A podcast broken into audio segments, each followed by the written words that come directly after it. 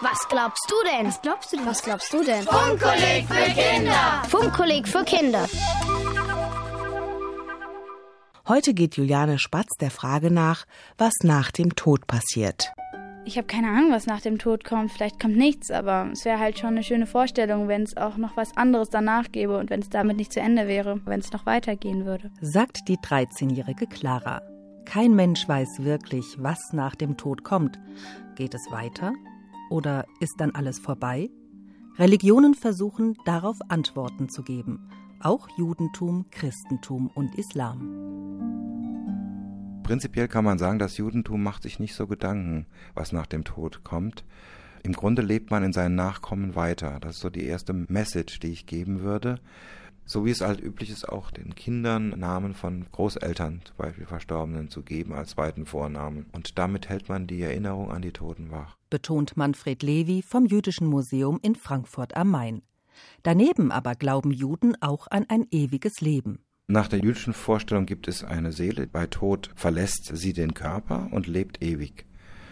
Und lebt so lange, bis die Auferstehung kommt. Und dann verbinden sich wieder Körper und Seele zu einem.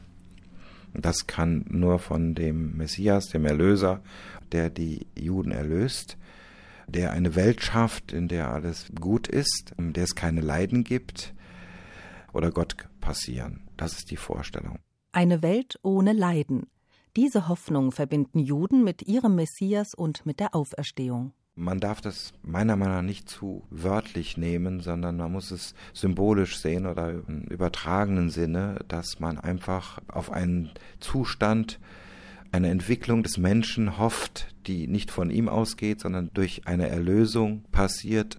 Wie dieser Idealzustand aussehen könnte, also ich kenne keine jüdische Vorstellung, die das beschreiben. Ich denke, da hat jeder seine Bilder im Kopf, wie er sich die Erlösung vorstellt.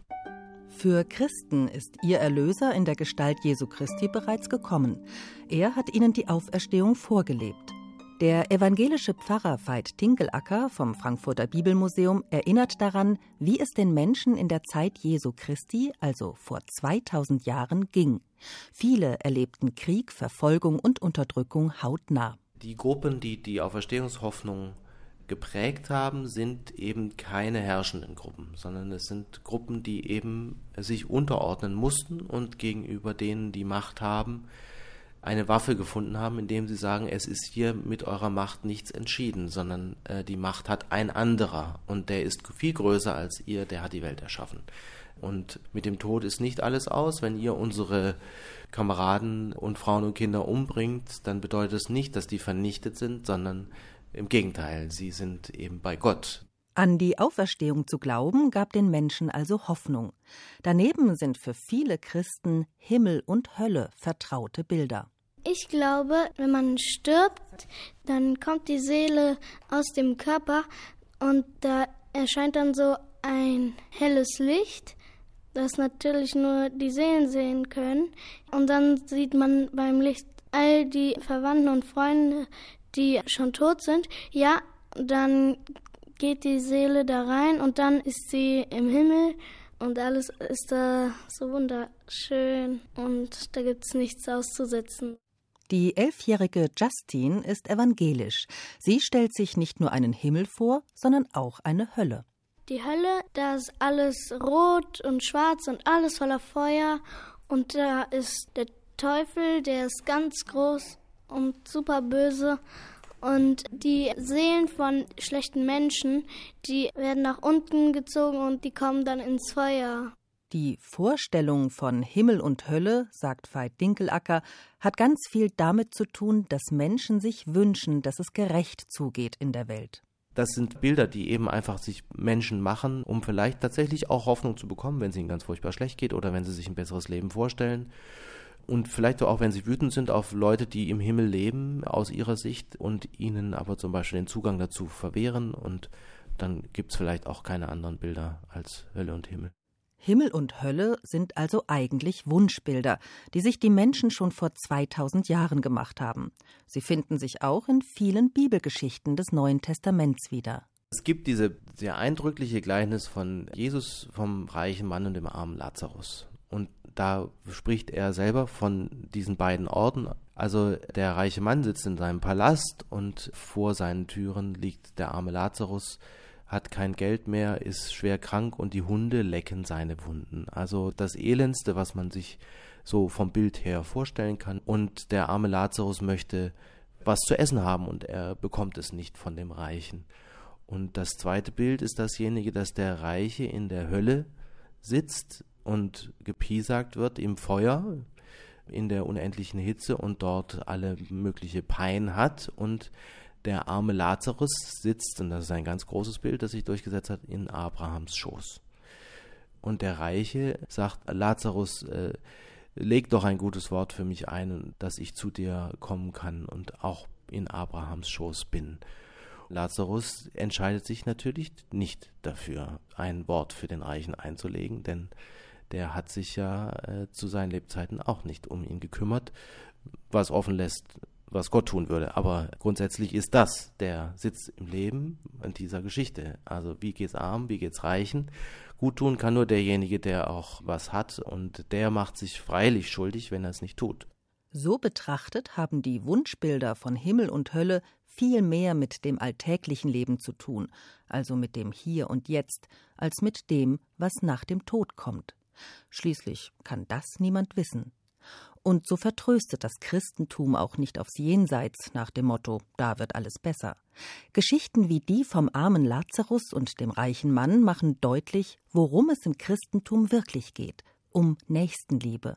Und die kann nicht warten bis zum jüngsten Gericht, also dem letzten Tag. Jesus macht auch diese Kategorie auf, was ihr einem dieser Geringsten getan habt, das habt ihr mir getan. Und das wiederum bedeutet, dass sich eben dieses jüngste Gericht schon auch im täglichen Leben entscheidet. Also das bedeutet, es verweist auf den anderen Menschen. Es verweist nicht nur ins Jenseits, sondern es heißt, du hast was zu tun, tu es hier und jetzt leg jetzt los. Und es hat, hat Bedeutung, was du tust und was du lässt.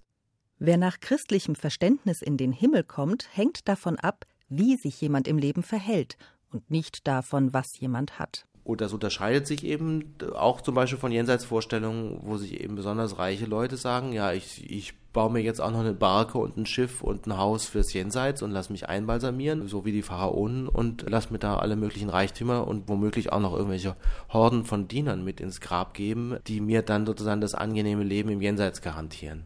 Dazu ist die biblische Vorstellung, die ja die Grundvorstellung der Auferstehung für Judentum, Christentum und Islam ist, eine andere, die eben gerade sich an die ganz unten wendet. Aus deren Sicht wird gesagt, na, wir sind diejenigen, die bei Gott sind und die vor Gott Bestand haben werden und wir sind gerecht.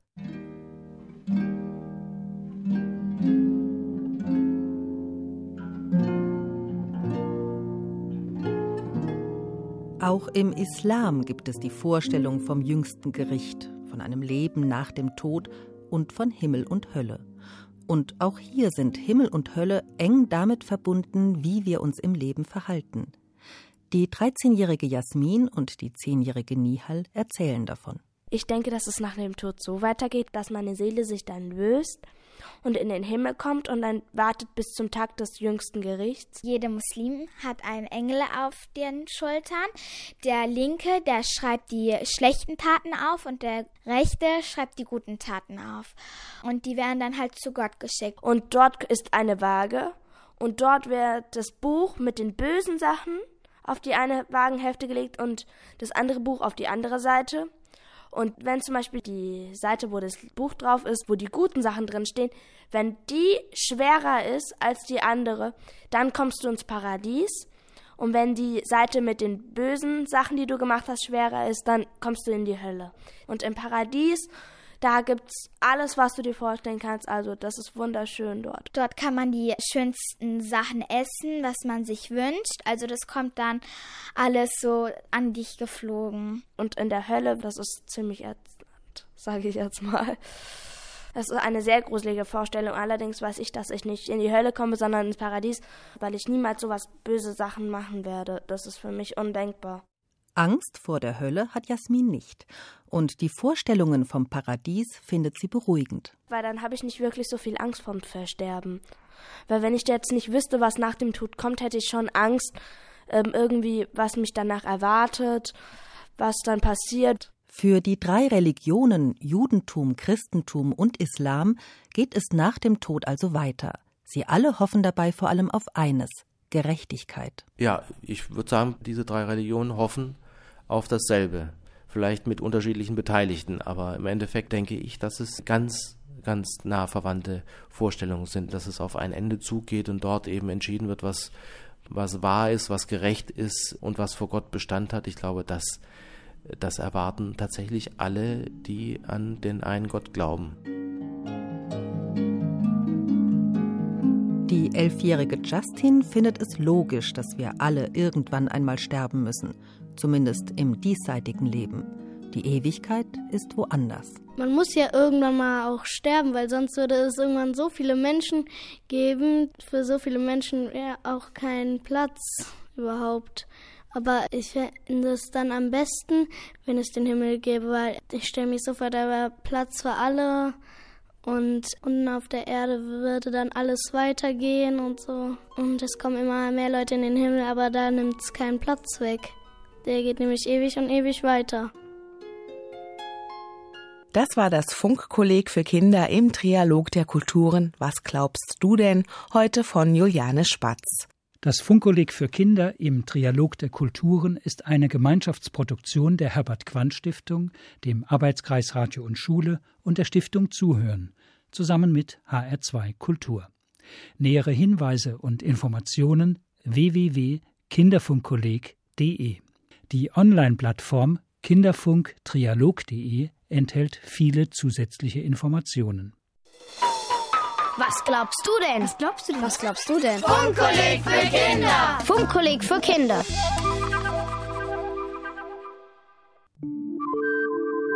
HR2 Kultur zum Nachhören.